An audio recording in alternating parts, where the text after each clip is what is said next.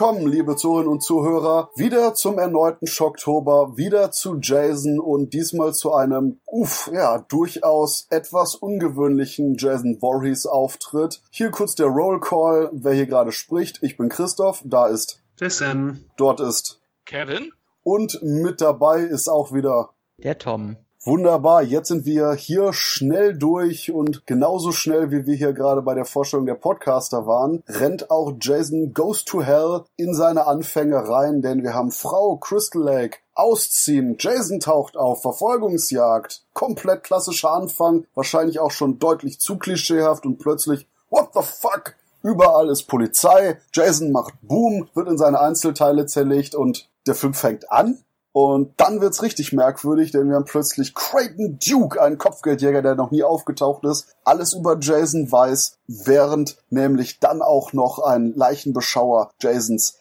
Herz in die Hand nimmt und regelrecht magisch dazu verleitet wird, reinzubeißen, wird er auch besessen von Jasons Geist und rennt dann schlitzenderweise durch die Gegend. Und es ist nicht der einzige Körper, der von Jason in Beschlag genommen wird auf der Suche nach einer Wiedergeburt. Und ja, ich falle jetzt einfach mit der Tür ins Haus. Äh, Tom, ich habe gehört, du magst den Film.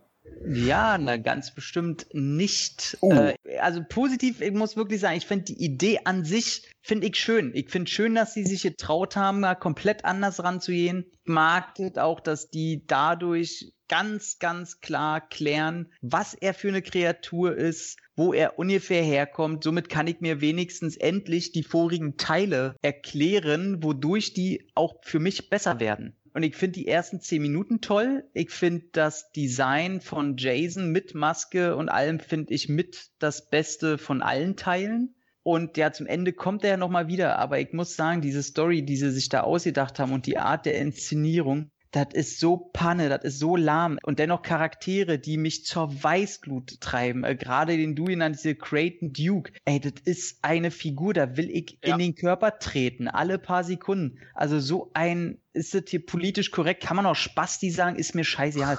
Also so ein Spasti. Unsympathisch. Und, ja, uncharismatisch, unsympathisch ja. mit jedem Spruch, den er bringt. Und ich hatte eigentlich immer das Gefühl, dass das so ein Nebencharakter werden soll, den man eigentlich cool findet, mit dem man mitfiebert, damit der endlich mal einen Gegner hat. So. Und im Grunde will man, dass Jason den fertig macht. Ja, und dann diese, ah, das ist alles doof, dann gibt's wieder irgendeine, die auf einmal verwandt ist mit Jason. Das ist alles so, das sind so typische 90er, wo allen Leuten scheißegal war. Und wenn man dann aber die Produktionsgeschichte und wer da dran war, sieht, dann sag mir ja, jetzt äh, wundert mich auch ja nicht mehr. Sam?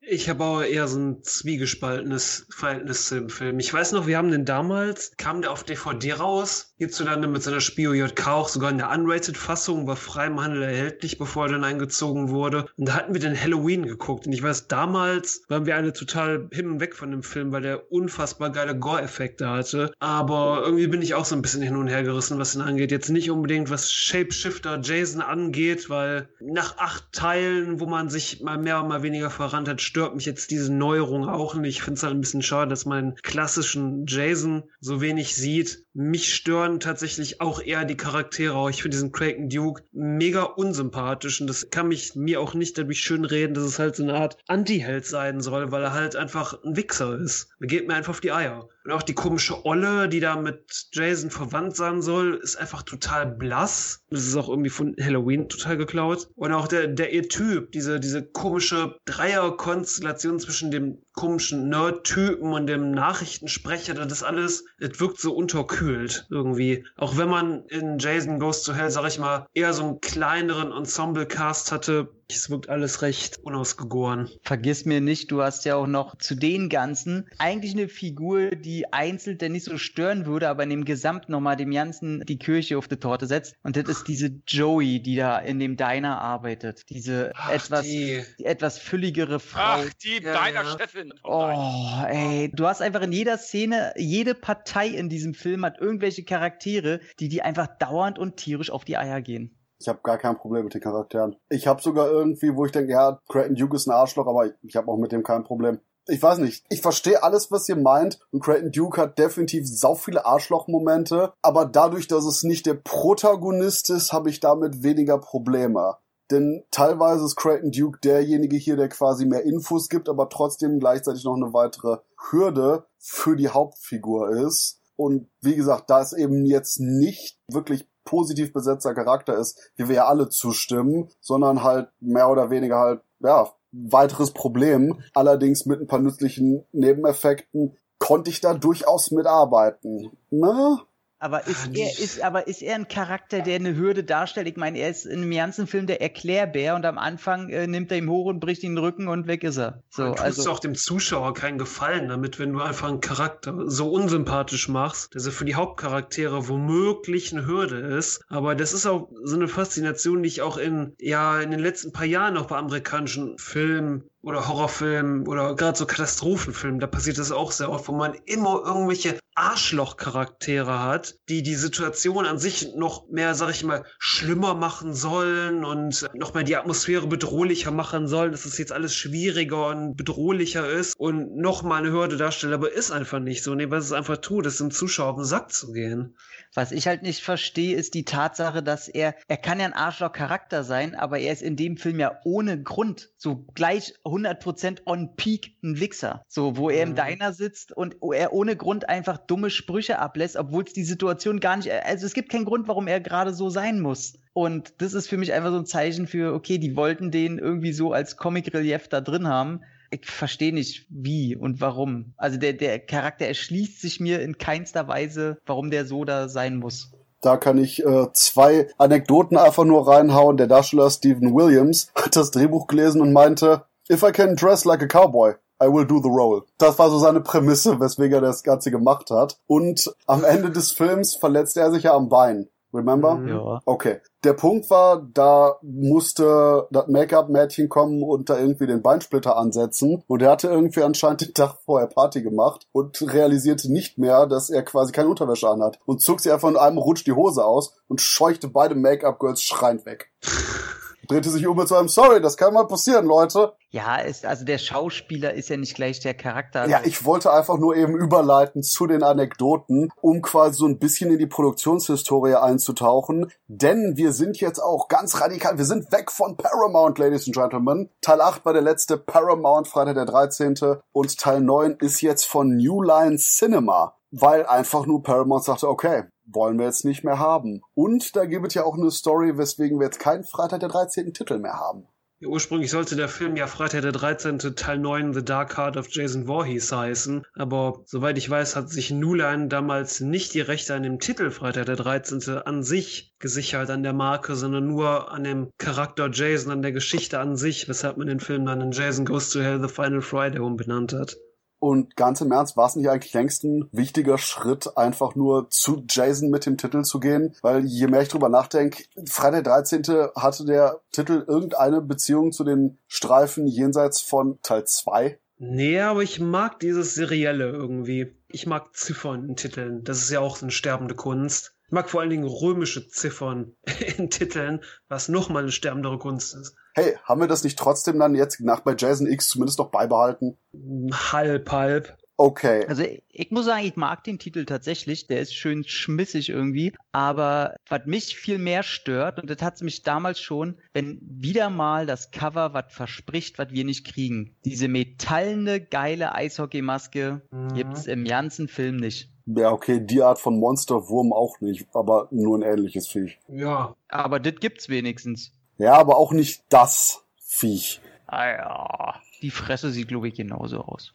Und die Tatsache, warum wir jetzt hier überhaupt auch Jason Goes to Hell haben, ist eigentlich der Punkt, weil schlicht und ergreifend Freddy vs. Jason endlich kommen sollte. Uline Cinema ist eben auch Rechteinhaber von der Nightmare on Elm Street Reihe, die zu dem Zeitpunkt auch schon tot war. Deswegen äh, Nightmare 6 kam und hat die ganze Reihe mehr oder weniger unsanft zu Grabe getragen. Und eigentlich war Freddy vs. Jason dann schon relativ, ja, machen wir jetzt, als ähm, ein weiteres Problem kam in Form von Wes Craven, der sagte, hey, ich hätte jetzt Bock auf New Nightmare. Und alle so, wow, geil, äh, Wes Craven ist wieder da. Okay, fuck that shit mit Freddy vs. Jason. Das packen wir jetzt erstmal auf Halt. Und dann hauen wir hier nämlich einfach nur einen weiteren Nightmare on Elm Street Film rein. Und dann Sean Cunningham, der Macher von Teil 1, der jetzt auch wieder bei der Reihe ist bei New Line Cinema, sagte, oh, shit the fuck. Wisst ihr was? Dann machen wir auf jeden Fall einfach einen Film selber, damit wir jetzt auch einen Freitag 13. Film haben quasi so als Überleitungsteil. Deswegen haben wir auch am Ende des Films hier eben die Krallenhand, die von Freddy aus dem Boden kommt und Jasons Maske in die Hölle zieht, was interessanterweise sogar immer noch relativ ordentlich überleitet zu dem Freddy vs. Jason Film, der fast zehn Jahre später dann entstanden ist. Aber ja, Jason Goes to Hell war dann quasi eben halt so ein Überbrückungsfilm und Sean S. Cunningham hat gesagt, hey, wir machen einen neuen Freitag 13. Film, beziehungsweise einen neuen Jason Film, aber ich will alles ganz anders machen als bei den anderen Teilen. Mhm. Und ja. Mochte ich aber. Also ich mag auch die Intention der ganzen Macher. Also Cunningham hat ja auch gesagt, er will ja von dieser Maske weg. Das war ja nie Teil seines äh, Schaffens. Und er hat ja dann äh, Adam Marcus haben sie ja rangeholt und der war ja gerade mal 23. Ich glaube, der jüngste Regisseur, der je für Dimension gearbeitet hatte. Ja, wobei, das war auch irgendwie so eine Sache wie mit Steve Miner, der äh, von Teil 2 und 3 der Regie geführt hat, der auch so ein Protégé von Cunningham war, ebenso wie Marcus jetzt dazu kam. Ja, aber ich mochte das tatsächlich, dass die dann halt gesagt haben, oder er zu ihm, du pass auf, nimm jeden Grund, Hauptsache, äh, er hat die Maske nicht mehr auf und ist mir egal, was du machst, äh, du kriegst da denn mein Go. Und wenn du den Adam Marcus äh, heutzutage so sprechen hörst, kann ich auch wieder mal die Doku Crystal Lake Memories äh, empfehlen ich mag das schon, wie die an dieses ganze Projekt rangegangen sind. Also der hat halt gesagt, ey, wir machen einfach alles anders, wir haben Spaß und, und ist egal, ob das jetzt was ganz anderes ist. Und entweder wird's was richtig Geiles oder wir fahren dagegen richtig gegen die Wand damit. Ich finde, die sind damit richtig gegen die Wand gefahren, aber davor habe ich mehr Respekt, als wenn hier schon wieder äh, dieselbe Chose gedreht wird wie 3000 Mal an irgendeinem äh, Crystal Lake und da passiert wieder dieselbe Scheiße. Von daher finde ich das eigentlich ziemlich cool, wie, wie mit der Szene da, wo er den, den Mann da nackt zeigt, quasi, der man ja so ein bisschen diese SM, BDSM, Erotik unterstellt da sagt er auch so, ja, immer sieht man nur Titten bei Frauen und so. Ich habe jetzt gesagt, ich drehe das Ganze mal um. Ich hol so einen middle-aged Man, der auch nicht besonders sexy aussieht und den lasse ich im Schweiße nackt äh, und dann küssen die sich noch im Grunde auf Horrorversion und ich wollte es einfach machen, weil das noch nie gemacht wurde und das mag ich immer irgendwie, aber ähm, leider ist der Film scheiße geworden. Wobei sehr lustig, das Sean S. Cunningham wird zitiert mit Do what you want, but get that damn hockey mask off of him. Und äh, in einem späteren Interview, that's not true. das ist geil, wie der wieder zurückgerudert, zurückgerudert ist, weil er irgendwie gemerkt hat, oh, oh scheiße, ein bisschen, ein bisschen über die, über die Stränge geschlagen bei dem Shit. Soll auch wenigstens ehrlich sein. Ja, ey, Cunningham ist sowieso einer. Ich glaube, der ist vielleicht ganz nett, aber ähm, der erzählt auch immer das, was im Interview gerade benötigt wird. Oh, was Sean Cunningham äh, als Arschloch angeht, das ist der Hauptfokus von dem Podcast zu Teil 10.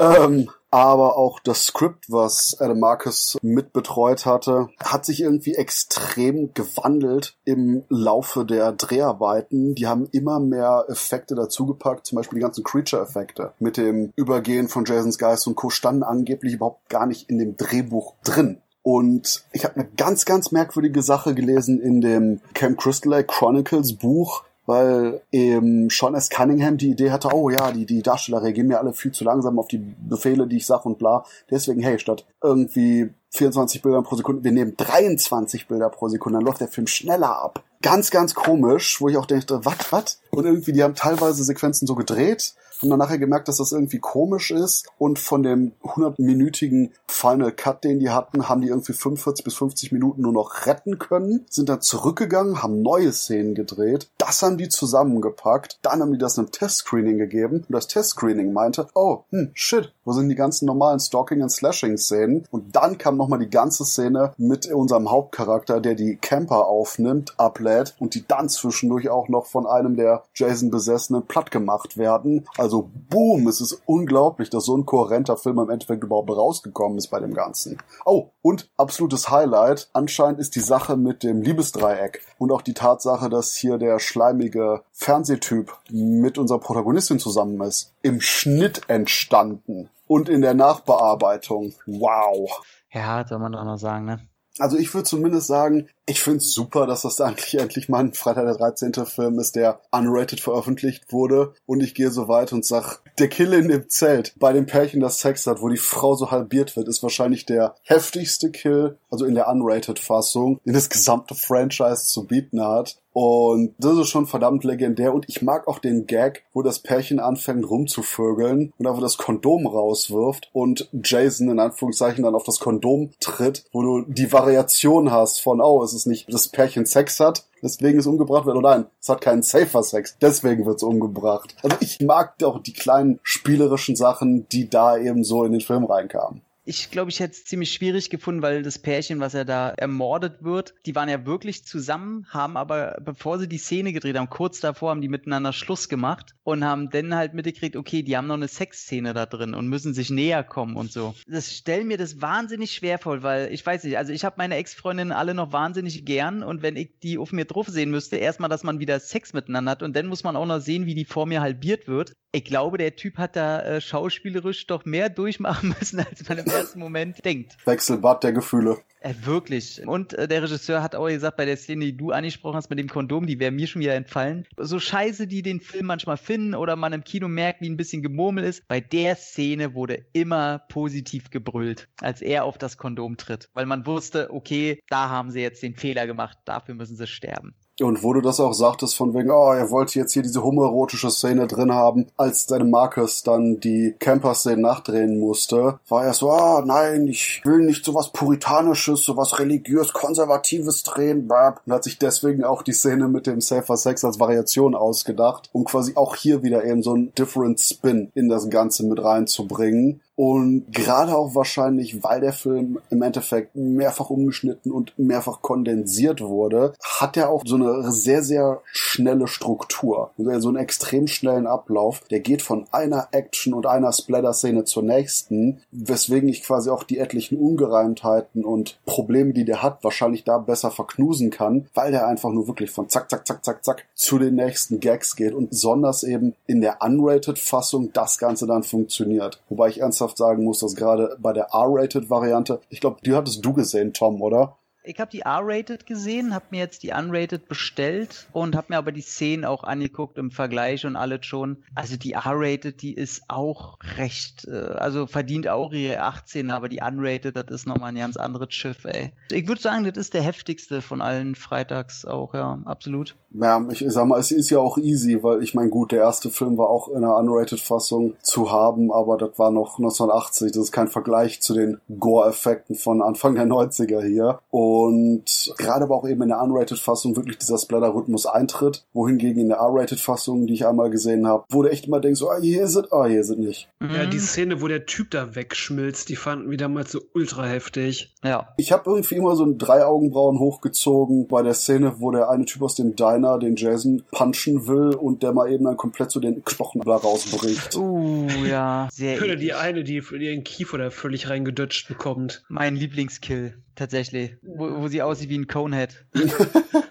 Kevin, Lieblingskills? Lieblingskills? Viele Kills in dem Film, kann ich gar nicht sagen. Also ich muss auch sagen, es ist der brutalste Streifen von allen Jason-Filmen, auf jeden Fall. Auch der ekeligste. Und ich finde, klar, sie versuchen hier auch mal was Neues, das muss man schon sagen. Aber Lieblingskill kann ich eigentlich schwer sagen. Ich fand eigentlich die geteilte Frau, fand ich nicht schlecht. Ne? Aber auch hier diesen heftigen, wie, wie du eben schon gesagt hast, wo der Sohn dieser Diner-Chefin rausgeht und Jason eine verpassen wird und dann erstmal der Knochen sozusagen weggebrochen wird, fand ich auch sehr heftig. Also der hat schon die heftigsten Szenen, das muss man schon sagen. Und auch die die ekeligsten Szenen, finde ich. Wie gesagt, Charaktere konnte ich mit niemandem was anfangen, fand ich alle scheiße. Dann fand ich, was mir nicht gefallen hat, dass sie dann auf Michael Myers Modus sozusagen gehen, indem sie sagen, nur einer aus der Vorhies-Familie kann ihn töten oder nur dadurch kann er wiedergeboren werden. Hallo? Hatte man das schon vorher mal irgendwie in irgendeiner? Also darum ist für mich der neunte Teil einfach auch, ich mag auch römische Zahlen und so weiter, aber darum ist für mich der neunte Teil auch einfach ein neuer Anfang eines nur zwei Filme anhaltenden neuen Franchises mit Jason, weil das hat mit den anderen Teilen in meinen Augen fast gar nichts mehr zu tun gehabt. Also du hattest nicht mehr diesen, in Anführungsstrichen, roten Faden, den du vorher hattest. Ist ja, Teil 9 fängt einfach an und keiner weiß, warum er da jetzt ist. Wird ja gar nicht mehr erklärt. Und das merkst du einfach schon, dass die da ihr eigenes Ding machen wollten, was ich auch okay finde. Und wie gesagt, die Kills sind heftig, also von den Kills her. Und darum denke ich mal, mögen den viele eben halt auch durch seine Gewalt. Aber es ist für mich kein echter Jason-Film, weil für mich auch einfach zu wenig Jason drin vorkommt. Die Körperfresser kommen, haben sie da auch noch mit reingepackt. Mehrere Horrorfilme in einen haben sie versucht reinzupacken.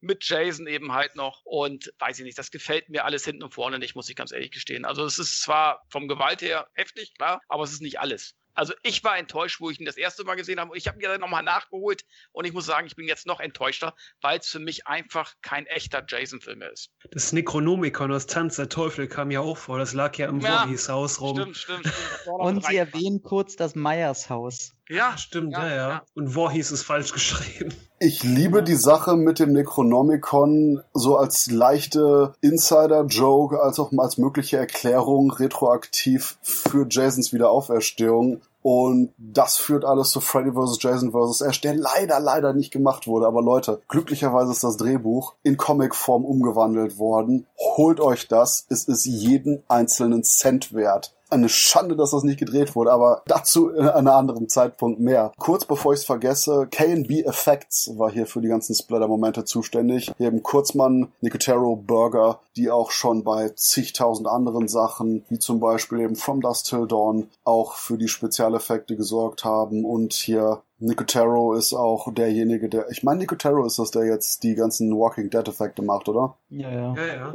Also wirklich absolute Legenden ihres Faches, die hier mit am Start waren. Und wo ihr sagt, von wegen wenig Jason. Da fällt mir vor allen Dingen ein, dass Ken Hodder eigentlich auch sagte, hey, können wir nicht irgendwie so ein bisschen, bisschen mehr Original Jason reinbringen? Also, nee, und er so, okay, aber weißt du was, lass mich doch mit den Darstellern, die Jason sind, in Anführungszeichen, arbeiten, damit wir den gleichen Gang und die gleiche Gestik haben. Und das ist eine Sache, wo ich sage, echt, das ist scheiße. Wo sowohl Sean S. Cunningham als auch Adam Marcus gesagt haben, nee, das braucht nicht, das ist egal. Und dann aber Ken Hodder wirklich zu den Darstellern gegangen und sagt, hey hier, wir können ja eben so ein bisschen üben, damit das Ganze quasi so eine Linie hat vom Auftreten, vom Agieren her. Und anscheinend besonders der, der Typ, der den Yuppie Jason gespielt hat, so komplett meinte, nein, nein, nein, das, was du mir zeigst, das, das würde mein Jason nicht tun. Und er so, wie dein Jason? Are you fucking kidding me? Wo ihr echt sagt so, mh, wahrscheinlich hätte man dann noch auf Ken Hodder hören sollen, um eben wirklich so eine Linie in dem Agieren drin zu haben. Aber er wird ja am Ende wiedergeboren, sozusagen. Also er kommt ja aus diesem Keller rausgesprungen wieder und ist wieder Jason, ne? Original Jason. ja ist weil der Wurm da ein Jahr in die Mumu krabbelt. Genau, der Wurm krabbelt in die Mumu, also in die Mutter von der Die Hauptcharakter. tote Mutter. In die tote Mutter. Wo die Schauspielerin richtig pissig war, weil sie äh, das nicht wusste und die Szene nachgedreht wurde. So, und er kommt dann so wieder raus mit Maishockeymaske? Er hat sich aus der Hölle neu manifestiert. Ja, aber Also- mit Eishockeymaske? Genau wie am Anfang. Ja, und Hose. Ein Zauberer ist er. Wir haben wortwörtlich einen magischen Dolch zwei Sekunden später, Kevin. Also gut, okay. über die Hockeymaske würde ich mich jetzt nicht aufregen. Wurde vorher auch nie erwähnt, das sind die mit magischen Dolch und einer von der vorher, also wo ich dann auch sage, ey Leute, ihr habt zu viel einfach. Das war einfach zu much. Vielleicht, vielleicht hätte Kane Hodder da wieder mit seinem Dildo punkten können. Ich dachte auch, als wir den Film damals Halloween geguckt haben, war das schon auch Ewigkeiten her. Ich glaube 2006 war das. Hättest du auch Monsterwurm krabbelt in tote Mutter rein, Jason wird wiedergeboren mit Maske, plötzlich magischer Dolch, plötzlich Blitze, Gewitter, plötzlich Erde reißt auf, plötzlich mega Hände, die Jason nach unten ziehen. So ein Kumpel meinte auch nur, äh, nur weil ein Junge mal am See ertrunken ist. Ähm, meine ich das nur oder war der Dolch quasi der Dolch aus Sansa Teufel? Also sehr, sehr reminiscent. Also auch mit so einem Skullhead-Dolch-Dings irgendwie. Also ich habe immer irgendwie da die Verbindung auch hergestellt, so Necronomicon, Dolchgedöns, ah okay, Jason ist ein super Deadite. Mhm. Hm, äh, Also weiß der- sah für mich so aus wie aus, der, aus dem Klischeeladen für Dämonendolche. Am besten, der wäre noch, hätte noch gesagt, I have the power. Ähm, kurzer netter Fun Fact noch, Ken Hodder hat, um sich quasi so in Jason-Stimmung zu bringen, beim Set immer den Metallica-Song Enter Sandman reingezogen. Nice.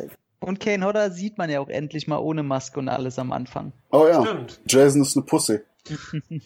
Nee, weil das, das sagt er nämlich am Anfang in seiner Rolle ja, ja. als, ja, ich erläutere das nur für die Zuhörer, die vielleicht jetzt nicht mehr ganz genau wissen, was ich meine, weil am Anfang, wo eben hier der besessene, wo ich wollte schon sagen, wo die besessene Krankenschwester, wo der besessene Leichenbeschauer eben aus seinem, äh, aus seiner Stätte rausläuft und an den Polizisten vorbei und so, oh ja, Jason war eh nur eine Pussy. Ups, aber richtiger Jason dreht sich wieder um, nächstes Bild, Massaker. Wobei ich aber auch sage, oh shit, hätte man nicht dann wirklich quasi einen On-Screen-Kill wenigstens für Kane Hodder haben können, Leute. Das habe ich mir auch gedacht, ey, allein aus Respekt. Aber wie wir gemerkt haben, es gab nicht wirklich Respekt für Kane Hodder am Set. Mhm. Versteht es immer ja nicht, wenn der Typ vor mir steht und was quasi schon halb verlangt fragt. Ey, gegen den gibt man doch keine Paroli, ey, den piss ich doch nicht ans Bein. Hat den sich mal einer angeguckt? Definitiv. Also kann wahrscheinlich nur sein, dass alle Leute sagen, ja, ja, wenn du mit dem drehst, dann ist der echt bedrohlich. Aber ansonsten ist der so lieb. Wahrscheinlich, weil der nicht so viel gedreht hat, war der zu sehr so lieb am Set. Ja, soll ja auch ein verdammt lieber Typ sein, so, aber ähm, seine, seine Figur von des äh, Jason ist ihm ja heilig. Also er arbeitet ja wirklich an der Figur.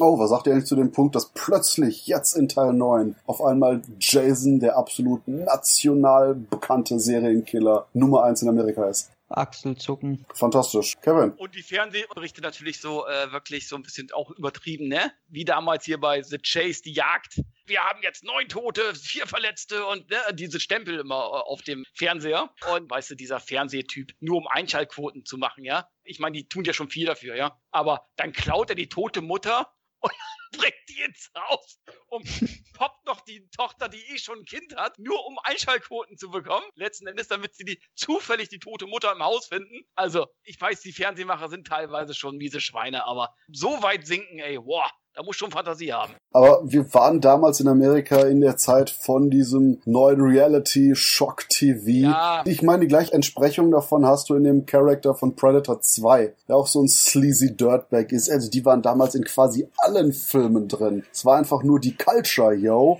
Ja, es war vielleicht dann ein bisschen Kritik für das Fernsehen von jetzt oder von damals. Ja, um den Zuschauern einen Spiegel vorzuhalten, weil ja. sie auch gerade einen bösen, bösen Film gucken. Abschließend habe ich dann eigentlich die typischen Fun Facts von Amerika, denn wie gesagt, bei uns war das Ganze eben wieder nur direkt auf Video. Wobei mich am meisten überrascht, ich meine, klar, der Film wurde dann auch 1994 direkt indiziert auf VHS und nachher folgten 2006 und 2007 auch noch DVD-Varianten. Aber dann im Januar 2019 wurden sowohl die R-Rated als auch die ganzen Unrated-Fassungen freigegeben. Im Endeffekt Jason X ist der einzige Film, der von Jason immer noch indiziert ist. Bisschen unglaublich. Und der Film startete auf auf 1355 Leinwänden und hat äh, 7,8 Millionen innerhalb von drei Tagen und insgesamt 15,9 Millionen eingespielt. Und hey, damit zumindest ein bisschen mehr als Freitag der 13. Teil 8 aber auch nicht wirklich mehr. Bisschen, bisschen, merkbar.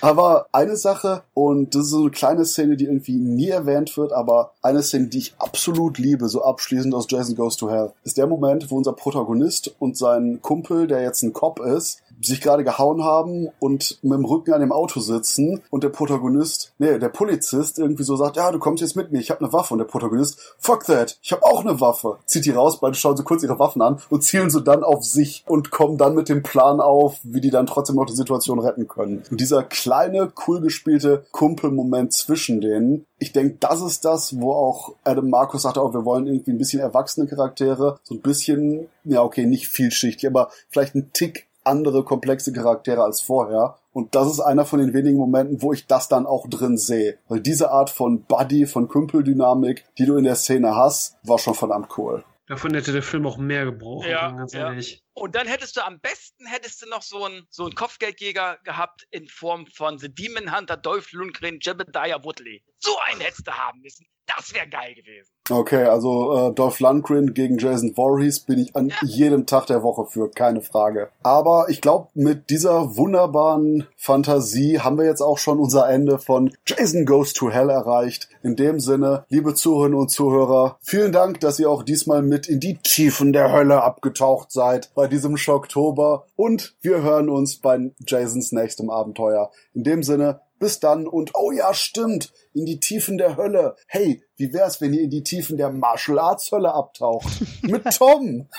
ich wusste, dass da noch was kommt, ey. Könnt sehr gerne reinhören bei einem zweiten Podcast-Projekt namens Bullet und Fist, wo ich und mein Kompagnon oder mein Kompagnon und ich über Action- und Martial Arts Filme reden und meistens über welche, die noch nicht so viel Beachtung fanden und deswegen wir das Ganze dann natürlich äh, sehr gerne für euch tun und ja, hört mal rein, gibt's äh, zwei Podcasts innerhalb von meistens so einer Woche, anderthalb Wochen News, was haben wir geguckt und dann immer noch zwei Filme, wo wir halt sagen, keine Ahnung, wir geben uns immer so Aufgaben auf. Von dir will ich zum Beispiel dann nächste Woche einen Buddy-Action-Film haben oder eine mit einer Motorradverfolgungsjagd, irgendwie sowas. Und dann überraschen wir uns da immer, welchen Film wir ausgesucht haben und dann quasseln wir darüber. Das macht äh, sehr viel Spaß und sind jetzt auch schon bei, keine Ahnung, zehn Episoden plus die ganzen News und so weiter. Insgesamt auch schon 15, 16, 17, irgendwie sowas. Jupp. Also, liebe Zuhörerinnen und Zuhörer, da kriegt ihr dann auf jeden Fall noch mehr Tote. Vielleicht nicht ganz so blutig wie bei Jason, aber auf jeden Fall mit viel Gute und Laune und Krawall. In dem Sinne, viel Spaß weiterhin beim Zuhören. Bis zum nächsten Mal. Macht's gut.